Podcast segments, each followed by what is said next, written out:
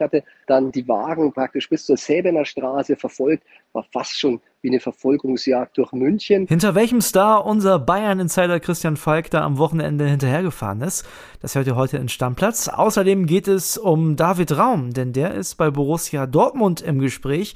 Wir checken mal ab, wie viel da wirklich dran ist. Wir sprechen über den neuen Außenverteidiger von Hertha BSC und über den Spieler, der nicht zu Werder Bremen wechseln wird. Ich bin André Albers. Stammplatz Dein täglicher Fußballstart in den Tag. Erstmal viele Grüße von der Nordsee aus Wilhelmshaven. Ich habe ja gesagt, ich bin im Urlaub und von da kommt heute die Folge. Und wir fangen an mit den Länderspielen. Ich würde sagen, wir steigen mit der deutschen Nationalmannschaft direkt ein. Es gab ein 1 zu 1 gegen Ungarn. Das Spiel hätte eigentlich nach 10 Minuten schon abgepfiffen werden können am Samstag, denn da stand es schon 1 zu 1. Jonas Hofmann hatte den deutschen Treffer wieder mal erzielt, wie schon gegen England. Ja, und Bundestrainer Hansi Flick war nach dem Spiel alles andere als zufrieden. Leider haben wir nicht ganz das umsetzen können, was wir uns vorgenommen haben. Ähm, wir haben ja einfach ohne Überzeugung äh, aufgebaut. Wir waren letztendlich zu schleppend im Spielaufbau und ähm, ja, das, das haben wir dem Gegner relativ einfach gemacht, auch dann gut und gut gestaffelt zu stehen, kompakt zu stehen und ähm, dann natürlich auch klar, muss man einfach auch dazu sagen, da war in der Defensive schon das eine oder andere, was wir zugelassen haben, was, was einfach nicht sein darf. Darf nicht sein, aber das Schöne an dieser Nations League ist ja, es geht direkt weiter. Also morgen hat Deutschland die Chance, dann endlich mal wieder einen Sieg einzufahren. Es geht wieder gegen Italien, also gegen eine große Nation. Und ja, vielleicht gewinnen die Deutschen das Ding in Gladbach. Wäre auch nicht so schlecht, denn momentan ist Deutschland in der Nations League Gruppe A nur auf Platz 3. Ja, auch gestern gab es Spiele, unter anderem von der Schweiz, die hatten bislang noch gar keinen Sieg in der Nations League, gegen Portugal. Diesmal haben sie das Ding gewonnen, 1 zu 0 in der ersten Minute durch Seferovic. Die Spanier haben auch gewonnen gegen Tschechien, 2 zu 0. Und dann gibt es ja einen Spieler, auf den schaut man immer besonders, und zwar Erling Haaland. Und da gab es ein skandinavisches Duell zwischen Norwegen und Schweden. Erling Haaland mit einem Doppelpack und die Norweger mit einem 3 zu 2 Erfolg gegen Schweden. Soweit also die Länderspiele. Jetzt geht's weiter mit der Bundesliga. Transfergeflüster. Die Bayern haben einen neuen Mann. Nee, ist noch nicht Sadio Mané, aber trotzdem spektakulär der Transfer. Und ihr wisst ja, wie das ist. Wenn zum FC Bayern ein neuer Spieler kommt, dann ist unser Bayern-Insider Christian Falk immer ganz dicht dran. So war es natürlich auch an diesem Wochenende. Hallo André, da ist dein Bayern-Insider. Ich habe Rian Grabenberg am Samstag für den Bayern-Insider am Flughafen begrüßt.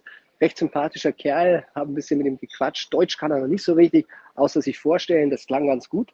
Aber wichtiger ist ja, dass er sportlich die richtige Sprache spricht. Und das schaut gut aus. Ich hatte dann die Wagen praktisch bis zur Säbener Straße verfolgt, war fast schon wie eine Verfolgungsjagd durch München. Und ich wusste ja nicht, die fahren immer gern oft ins Hotel vier Jahreszeiten, weil hatte die Familie dabei. Aber sie fuhren direkt zur Säbener Straße zur Vertragsunterschrift. Und das wurde dann Samstagmittag erledigt. Und dann kam Bratzo Salihamidzic aus der Tiefgarage. Den habe ich aufgehalten und der war so nett, mir ein bisschen was zu ihm zu erzählen. Äh, war ganz spannend. Äh, er beschreibt ihn sportlich wirklich sehr, sehr gut und meint auch, er ist zwar torgefährlich, kann aber noch torgefährlicher werden.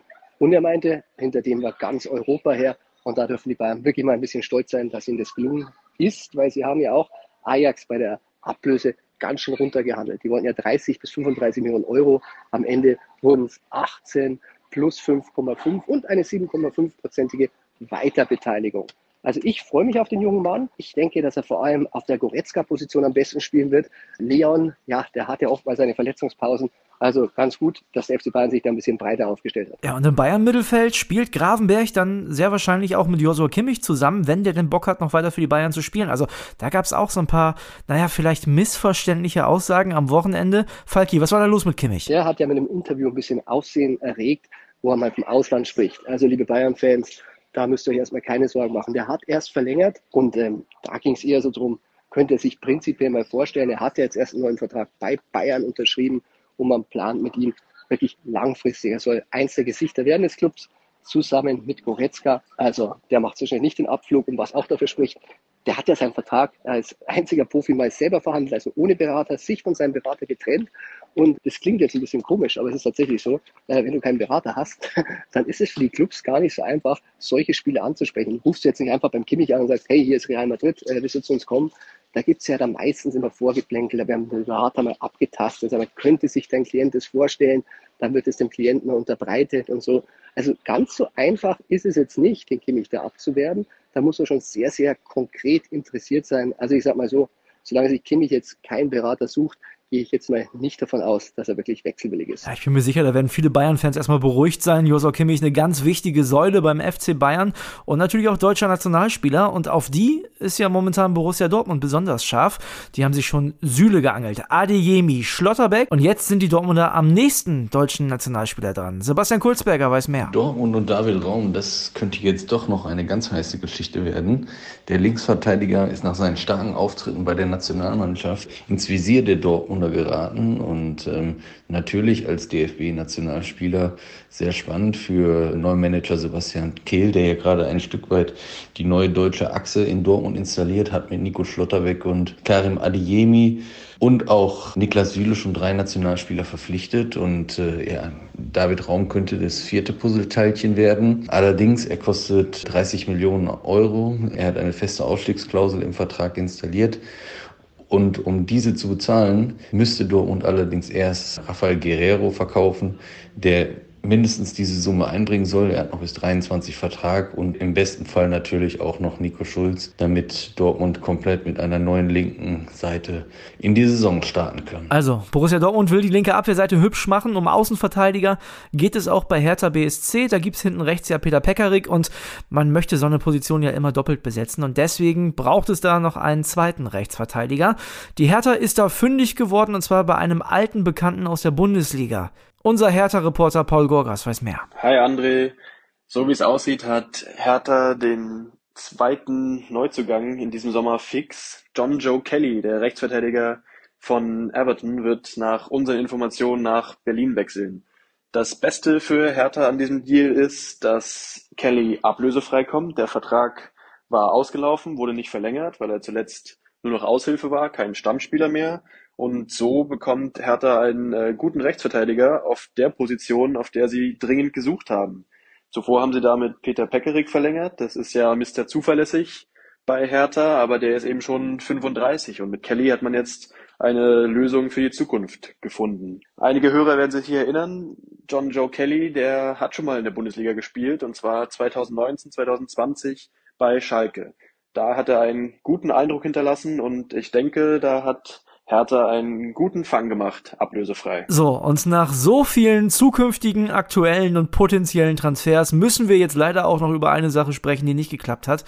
Und da geht's dann auch leider zu meinem SV Werder nach Bremen. Ihr wisst ja, Michael Schröer, mein Lieblingsreporter, weil er eben der Werder-Reporter ist. Der hat immer die neuesten Infos für mich. Michael, jetzt erzähl, was ist da bei euch los? Moin, moin aus Bremen, André. Zurzeit ist ja wirklich einiges los. Ich denke, ihr könnt euch nicht über, über Langeweile beklagen. Und auch bei deinem geliebten SV Werder, da gibt es wieder Neuigkeiten. Der Wechsel von Sabrit Singh nach Bremen war ja eigentlich schon beschlossene Sache. Er sollte für etwa 350.000 Euro fest von den Bayern zu Werder wechseln. Seit Donnerstag war der Spieler dann auch in Bremen, doch seine Schambeinverletzung wurde ihm dann am Ende zum Verhängnis. Letzte Saison war ja schon die letzten Spiele damit ausgefallen. Die Werder Ärzte haben das dann nochmal genau unter die Lupe genommen und sind dann zu dem Entschluss gekommen, diese Verletzung ist wohl doch zu schwerwiegend. Wir haben dann auch mit Profichef Clemens Fritz gesprochen, der sich eine Verpflichtung sehr gewünscht hätte, aber dann auch realistisch sagte, wir brauchen in der Bundesliga Spieler, die uns direkt helfen können. Macht ja auch irgendwie Sinn. Also Sabrit Singh muss sich jetzt einen anderen Club suchen. In diesem Sinne, André, mach's gut. Ciao, ciao. Ja, schade eigentlich, ne? Also ich habe gedacht, wenn Michel sich schon bei mir meldet, dann gibt es wenigstens gute Nachrichten von Werder und dann sowas ärgerlich. Naja, vielleicht kann ich mich in den nächsten Tagen über den einen oder anderen Werder-Transfer freuen. Das mache ich dann im Urlaub, da bin ich ja momentan. Das heißt, morgen gibt's den Kollegen Kilian Gaffrey wieder. Da wird's mit Sicherheit auch einen kleinen Ausblick auf die Partie Deutschland gegen Italien geben. Ach, und apropos Nationalmannschaft, einen habe ich noch für euch, und zwar vom DFB-Teammanager Oliver Bierhoff. Ihr wisst ja, es gab zuletzt diese unsägliche Diskussion rund um den Namen für die Nationalmannschaft, die Mannschaft. Sagen wir mal ehrlich, also so nennt die wirklich keiner. Und Oliver Bierhoff hat jetzt bei uns, bei den Kollegen Walter Straten und Kali Unterberg bei Bild im TV gesagt, ja, möglicherweise könnte es eine Namensänderung geben, aber die Fans entscheiden das nicht. Hier hört mal rein. Und jetzt komme ich noch mit einer These, stimmt oder Stuss. Der DFB wird die Fans darüber abstimmen lassen, ob und welchen Namen die Mannschaft zukünftig tragen wird. Stimmt oder Stuss? Da würde ich mal Stuss sagen. Nicht, weil uns hier das Interesse der Fans unwichtig ist. Wir werden natürlich auch äh, in der Beleuchtung dieser Thematik auch ähm, auch Umfragen machen, die Fans befragen. Aber am Ende ist es natürlich ein Wert des DFBs. Ja, darüber muss man äh, auch sehr rational und auch ähm, sachlich diskutieren. Und dann wird das Präsidium entscheiden, welche Meinung sie ist. Leute, ich sag's nochmal, lasst den Namen einfach weg. Es braucht auch keinen neuen Namen. Es ist alles gut, wie es ist. Es ist einfach die Nationalmannschaft. Das reicht. Das war's jetzt auf jeden Fall mit Stammplatz für heute. Mein Name ist und bleibt André Albers. Macht's gut, ich mach's auch. Stammplatz. Dein täglicher Fußballstart in den Tag.